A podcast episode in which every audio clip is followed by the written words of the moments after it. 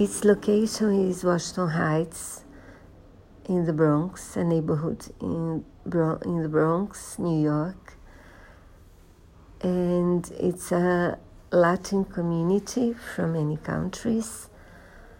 And a few people there are the main characters of the movie based on a play.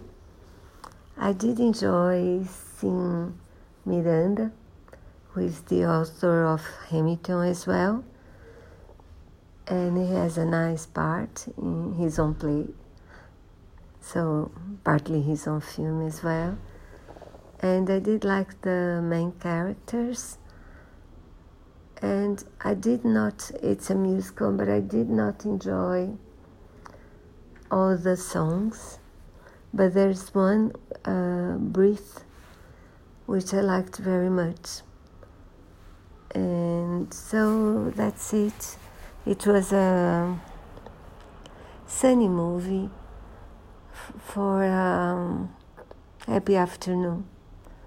That's it. I don't think I remember the movie for a long time, or it's, it's it didn't become a, one of my favorites because I didn't.